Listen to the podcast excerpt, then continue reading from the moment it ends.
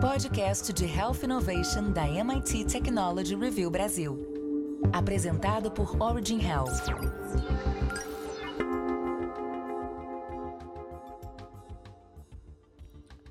Olá, bem-vindas e bem-vindos ao podcast de Health Innovation da MIT Technology Review Brasil, apresentado pela Origin. Eu sou Laura Murta, estou com Camila Pepe e Jonas Sertório. E hoje a gente traz mais um artigo publicado na nossa coluna de Health Innovation, que fala sobre como construir produtos de saúde digitais. Lembrando que, assim como a coluna, esse podcast é um oferecimento da Sociedade Beneficente Israelita Brasileira, Albert Einstein. O artigo de Gustavo Comitre comenta que, apesar da complexidade do mercado de saúde, ele também é um dos que apresentam mais oportunidades para desenvolver ideias e projetos que podem impactar a vida das pessoas. Quando imaginamos produtos de saúde, em especial para médicos e pacientes, é comum pensarmos em soluções técnicas, com muitos jargões médicos e funcionalidades difíceis de usar. Mas na verdade, não precisa e nem deve ser assim se a gente busca construir um produto de sucesso no setor da saúde. A pandemia nos mostrou o quão vulneráveis nós somos, mas também abriu nossas mentes para pensar em saúde de uma maneira mais universal. Não somos pacientes somente quando estamos doentes. Somos todos os dias, em todos os lugares. Finalmente, o mercado está se educando e entendendo que precisamos construir produtos de saúde e não de doenças. Faça parte da comunidade MIT Technology Review Brasil e assine nosso conteúdo em mittechreview.com.br barra assine. MIT Tech Review barra assine. Jonas, no artigo, o Comitre comenta alguns aprendizados para a construção de produtos e tecnologias para o setor de saúde que podem ajudar a alcançar os resultados. Quais seriam esses aprendizados? Exato, Laura. Quando você está trabalhando em um mercado complexo como o da saúde, é comum cometermos o erro de pensarmos que tudo é essencial em uma primeira versão do produto ou serviço. Você, em geral, cria um grande projeto, investe muito tempo e dinheiro nele, e bem, é, é, chato até dizer isso, mas existe uma grande chance de seu projeto falhar, porque você vai descobrir que não era o que realmente os seus usuários esperavam de você naquele momento, ou que para ser completo você teve que abrir mão da facilidade de uso. Então o completo também se tornou complexo. Comece pelo mais importante e simples para ajudar seu usuário. Claro que sonhar é importantíssimo. No meu time sempre damos espaço para todos sonharem e contribuírem com diferentes ideias para o produto. Porém, mesmo que discutamos e criemos diferentes protótipos e designs, no final todos sabem que esses protótipos nunca serão a versão final todos estão alinhados que, depois do conceito de design, vamos começar a desenvolver as ideias com o melhor balanço entre impacto, esforço e confiança que temos que aquele ponto é relevante ou não. Além disso, na grande maioria das vezes, essas validações começam na rua, conversando com potenciais usuários do nosso produto e entendendo como podemos ajudá-los. Mais importante do que a versão final é quantas vezes você interage com os usuários de verdade aprende e melhora o seu produto rapidamente, pois a cada nova versão na rua, novos insights surgem e mais alinhados estamos com o nosso usuário. Na realidade, esse tópico, de maneira geral, serve para produtos ou serviços de qualquer setor: saúde, educação, finanças. E uma das principais causas para um produto morrer é a falta de melhoria contínua. Um outro exemplo que o Gustavo menciona no artigo, que é extremamente relevante, é a necessidade de uma melhoria contínua e constante. Algo como uma melhoria em torno de 1% todos os dias. E isso pode criar uh, uma, uma versão 37 vezes melhor do que a sua primeira versão em apenas um ano do desenvolvimento do produto. Ou seja, é um crescimento, é uma melhoria exponencial. E é claro que é, eu também gosto muito de uma frase do Reid Hoffman, que é o fundador do, do LinkedIn, né, essa plataforma para interação social profissional. Né, e ele disse que se você não tem a vergonha da sua primeira versão do produto, isso provavelmente ocorre porque você demorou demais para lançá-la.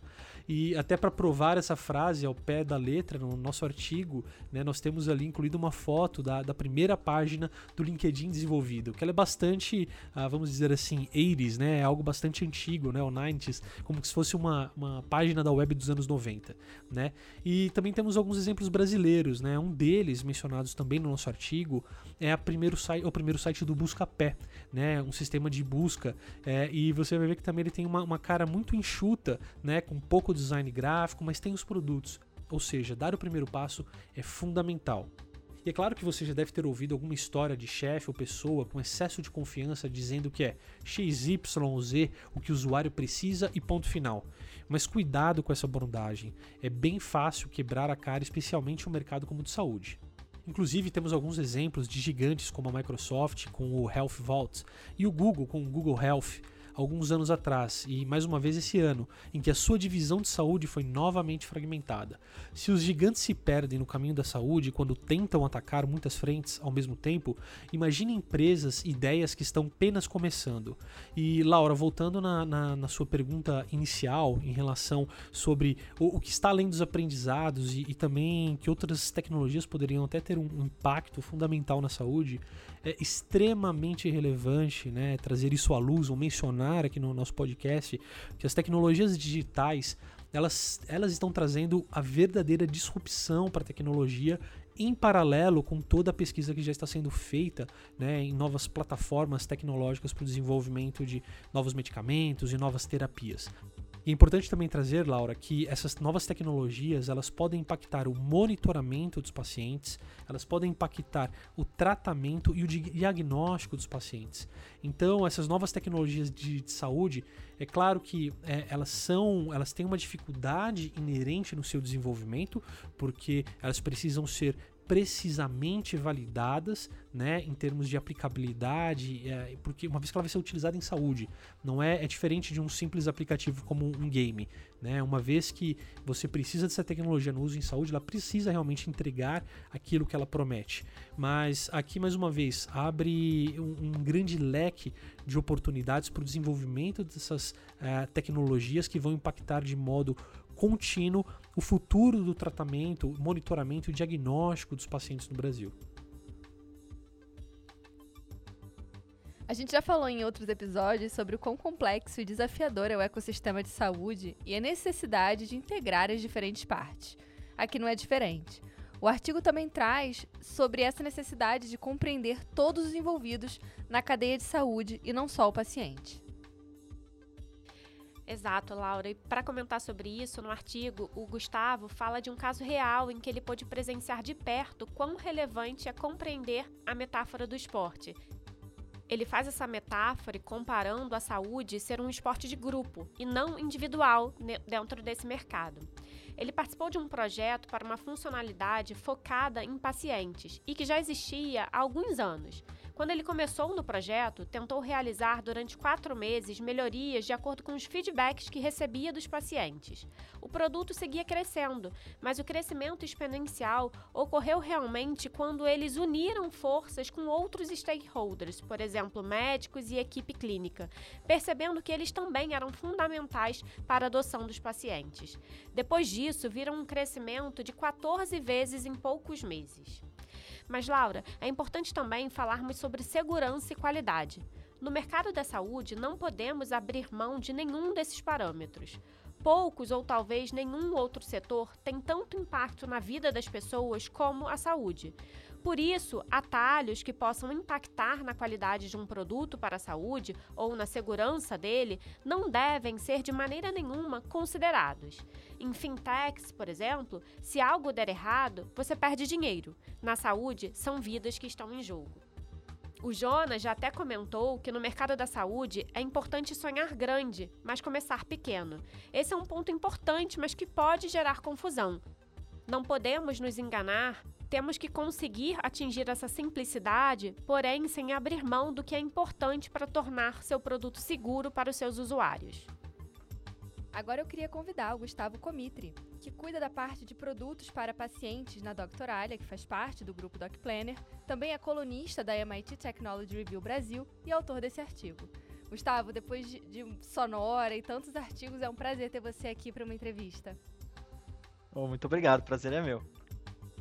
Então, para começar, eu queria te perguntar qual é a principal diferença, ou as principais, em produtos de saúde versus outros mercados e também quais são os aprendizados de outros mercados que a gente pode aplicar no setor da saúde. Legal. Eu acho que a gente pode começar né, pelo aprendizado de outros mercados, assim, né? Eu acho que um dos pontos que as pessoas às vezes confundem bastante, né? Como saúde muitas vezes requer mais informação, mais, é, né, pontos antes de sair desenvolvendo alguma coisa, muitas pessoas pensam que um produto precisa ser desenvolvido de uma maneira mais lenta, né? Quando se fala em, em tecnologias para a saúde. O que não é verdade. Eu acho que essa agilidade no, no, processo de desenvolvimento de produto na área de saúde também é muito importante, né? Então, é aquilo que né, a gente estava conversando do sonhar grande, mas começar pequeno, né? Então, em saúde também, a gente precisa pensar muito em, em, em MVP. Eu acho que esse é um, é um ponto bem interessante. É, acho que o outro ponto que faz muito sentido também, a gente sempre está é, tá falando, né? É a questão da proposta de valor, né? Acho que é, quando você pensa em saúde, isso também precisa ficar muito claro. Então, desde o princípio, quando você está desenvolvendo né, uma nova funcionalidade, né, uma nova empresa na área de saúde, você também precisa estar entendendo isso, né? Seu produto realmente está resolvendo um problema. Quando você vai né, para a rua, é, tentar vender esse produto, você consegue entender se o, os seus clientes, né, ou potenciais clientes estão vendo valor? Eu acho que isso é super importante, que muitas vezes a gente deixa de lado é, na parte de saúde que a gente não pode, né? Acho que a gente tem que olhar para as outras áreas que olham isso muito bem e também trazer para dentro do, do, do, mercado de saúde, né? É, acho que da, do ponto de vista, né, ah, o que, que saúde pode ser um pouco diferente, né? Acho que o principal ponto é que segurança é muito importante, né, num, num, num MVP de saúde. Eu acho que isso a gente não, não pode, a gente não consegue abrir mão, né? Então, acho que até por isso é, existe essa importância de pensar, né, na hora da execução, pensar em uma funcionalidade muitas vezes um pouco menor, né? Como a segurança, por outro lado, a gente não abre mão, a gente tem que pensar num, né, um produto mínimo viável que seja mais simples, mesmo para a gente conseguir testar usuário real, né? Gustavo, eu queria aproveitar a sua experiência no desenvolvimento de produtos digitais e perguntar qual foi seu maior desafio nessa jornada. Legal. Eu acho que em todas as empresas que eu passei, o principal desafio é a questão do. É, no processo, quando você está desenvolvendo um produto novo, o acesso a, a, dados, informações, porque normalmente no mercado de saúde isso é um pouco mais delicado, né? Eu acho que enquanto, por exemplo, em outras áreas é muito fácil para a gente, às vezes a gente sair entrevistando, né, o usuário, a gente é, conversar com o cliente ou às vezes até conseguir uma base de dados que possa nos ajudar na tomada de decisão. Em saúde isso é muito mais difícil, né? Eu acho que, né, se a gente trazer um exemplo para agora, né? Acho que se a gente for fazer um, um produto para um hospital, a gente vai ter muita dificuldade às vezes no início de, principalmente, por exemplo, se tem relação com pacientes, né? É, se você precisa de um dado um pouco mais sensível, como que você vai conseguir é, né, trazer isso para a sua primeira versão? Então, acho que em todos os produtos que eu trabalhei em saúde, é, acho que o início é o mais difícil por conta dessa dificuldade em, em acessar o dado, né? E às vezes aí entra um pouco também a, você conseguir entender o que, que realmente é vital para né, tomada de decisão e desenvolvimento do produto que não é. é. Porque muitas vezes você não consegue ter tudo isso é, na sua mão, né? E acho que entra também isso na validação, né? Muitas vezes você tem uma ideia né, de um produto digital na área de saúde, você começa a desenvolver, mas aí você tem um outro desafio que é o processo de validação. Às vezes você quer oferecer um produto a, até mesmo de graça, né, para um, é, um player da, da, cadeia de saúde e você vai ver que não é tão fácil, né? Você vai ver que envolve muitas vezes diversos processos, né? É, uma assinatura de algum tipo de contrato antes mesmo de você poder validar aquilo ali. Então você precisa pensar. É, então acho que por isso também na saúde o que é super comum é a gente encontrar é, é, produtos que saem já de uma de uma dor de um profissional que já trabalha com aquele mercado, né, com aquela com, aquela área, né, com aquela dor, porque ele já tem o contato inicial, já tem o acesso àquela informação, então fica muito mais fácil fazer essa, essa esse início, né, esse start de um, um produto novo. Falando, acho que ainda em desafio, né? Eu queria te perguntar qual a sua visão sobre precificação de produto de saúde digital. Se existe alguma correlação entre o preço, a quantidade de tempo, esforço e investimento no desenvolvimento das tecnologias. Legal. Eu acho que assim, né? Tem dois tipos de produtos, né, de saúde. Eu acho que quando a gente vai para um lado mais de biotecnologia, né, ou às vezes até de hardware, aí com certeza eu imagino que exista uma, uma relação um pouco maior, né? Porque realmente você tem um, um desenvolvimento mais lento, né? Você tem uma etapa muitas vezes de estudo é, muito maior, é, e aí sim creio que tem uma, uma maior relação né, entre tempo, investimento é, né, e, e, valor, preço daquele produto. Mas eu acho que quando a gente vai um pouco mais para essa parte digital, essa relação não, não é sempre verdade. Assim, eu acho que nisso os produtos de saúde acabam se assemelhando com outros de outros mercados. Acho que é, o que conta muito mais às vezes é, é né, o, o, é, o quão resolutivo é esse produto para a dor do seu cliente. Né? Então, se for, por exemplo, algo relacionado à, à parte financeira, né, é, na saúde, que você consegue reduzir bastante custo, talvez isso esteja, por exemplo, muito mais relacionado ao impacto que esse produto, tra produto traz comparado, por exemplo, com é, o tempo que, né, que você precisou para desenvolver essa, essa versão, esse, essa, esse produto, né? Legal. E, Gustavo, para finalizar, eu queria te aproveitar aqui para fazer mais uma última pergunta. A gente vê, pelo menos eu tenho a sensação, de que um dos problemas, uma das dificuldades desses produtos acabarem alavancando é que quem acaba pensando e criando esses produtos digitais da área da saúde acaba focando muito em resolver o problema de apenas um dos stakeholders, por exemplo, do paciente. E na saúde a gente sabe que tem muitos stakeholders envolvidos, desde o paciente até os médicos, os financiadores dessa, dessa, desse recurso de saúde, né? E eu queria ver se você também tem essa visão. O que, que você acha disso? Existe realmente essa, essa falta de engajamento de todos os players na hora de você pensar num novo produto para a saúde? Com certeza existe. Eu acho que esse é um dos principais motivos é, né, relacionados a é, startups de saúde ou produtos de saúde é, né, da área digital é, realmente falharem. Né? Acho que as pessoas muitas vezes tentam focar muito em realmente um stakeholder, normalmente é o paciente, é o que eu mais vejo, né? É, e saem desenvolvendo esse produto e depois param para entender um pouco melhor a cadeia de saúde, que é super complexa, né? E não encontram né, quem vai realmente manter aquela base, né? Quem vai ajudar esse produto a realmente funcionar. É, eu acho que isso é super importante, né? Não adianta às vezes a gente pensar só em um, em, em um lado e esquecer né, todos os outros stakeholders, né? Então, muitas vezes um ponto, né? Ah, vamos digitalizar o lado do paciente, do paciente.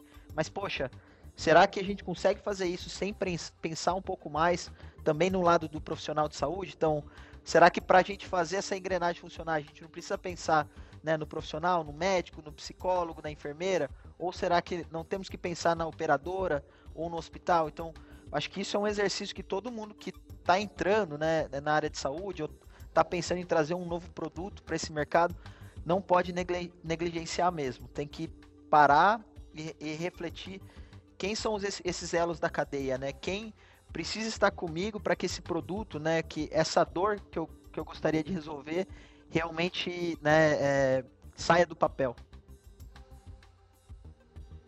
Gustavo, muito obrigado pela sua participação novamente aqui no podcast. Gustavo, que é um dos colunistas da MIT Technology Review Brasil e também autor desse artigo. Um outro aspecto muito importante no desenvolvimento de novas tecnologias é a utilização dos TLRs. Essa é uma métrica que foi desenvolvida pela NASA que pode ajudar a descrever a progressão das tecnologias. O TLR significa o Technology Readiness Level, ou o nível de prontidão tecnológica.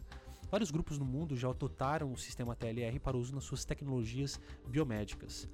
Os níveis de prontidão tecnológica, TLR, ou também chamada escala de prontidão tecnológica, é um tipo de sistema de medição usado para avaliar o nível de maturidade de uma determinada tecnologia. Cada projeto de tecnologia é avaliado em relação aos parâmetros para cada nível de tecnologia e em seguida recebe uma classificação TRL, com base no progresso do projeto. Existem nove níveis de prontidão tecnológica. O TRL1 é o mais baixo e o TRL9 é o mais alto. Quando uma tecnologia está no TLR1, a pesquisa científica está começando e esses resultados estão sendo traduzidos em pesquisas e desenvolvimentos futuros. Já o TRL2 ocorre uma vez que os princípios básicos tenham sido estudados e as aplicações práticas possam ser aplicadas a essas descobertas iniciais. A tecnologia de em TRL2 é muito especulativa, pois há pouca ou nenhuma prova experimental de conceito para a tecnologia. Quando as pesquisas e o projeto começam, uma tecnologia é elevada até RL3. Geralmente, estudos analíticos e laboratoriais são necessários nesse nível para verificar se uma tecnologia é viável e está pronta para prosseguir no processo de desenvolvimento. Muitas vezes, durante o TRL3, um modelo de prova de conceito é construído. Assim que a tecnologia de prova de conceito estiver pronta, a tecnologia avança para o TRL4. Durante esse TRL, vários componentes são testados entre si. Já o TRL5 é a continuação do TL4 e deve passar por testes mais rigorosos do que a tecnologia que está apenas em TRL4. As simulações devem ser executadas em ambientes mais próximos da realidade possível. Uma vez que o teste em fase 5 esteja completo, uma tecnologia pode avançar para o TRL6. E uma tecnologia nesse TRL tem um protótipo ou modelo representacional totalmente funcional. Já a tecnologia em fase 7 requer um modelo de trabalho ou protótipo que seja demonstrado no ambiente que será utilizada. A seguir, a tecnologia em fase 8 será testada, qualificada e significa que ela está pronta para implementação em uma tecnologia ou sistema de tecnologia já existente. Por fim, uma vez que a tecnologia tenha sido utilizada no dia a dia e tenha sido usada durante um propósito específico ou numa missão, como no caso da NASA, e ela tenha sido bem sucedida, aí sim ela será caracterizada como um TLR-9. Assim, aqui trazemos uma nova ferramenta que pode ser utilizada como forma de métrica no desenvolvimento das tecnologias digitais em saúde. E para terminar, eu quero convidar você que está nos ouvindo para seguir a gente nas redes sociais, arroba MIT Tech Review BR e também para se inscrever no nosso canal. Semana que vem tem mais e eu espero você. Até lá! Você ouviu o podcast de Health Innovation da MIT Technology Review Brasil, apresentado por Origin Health. A maior publicação de biotecnologia e saúde no mundo, agora no Brasil.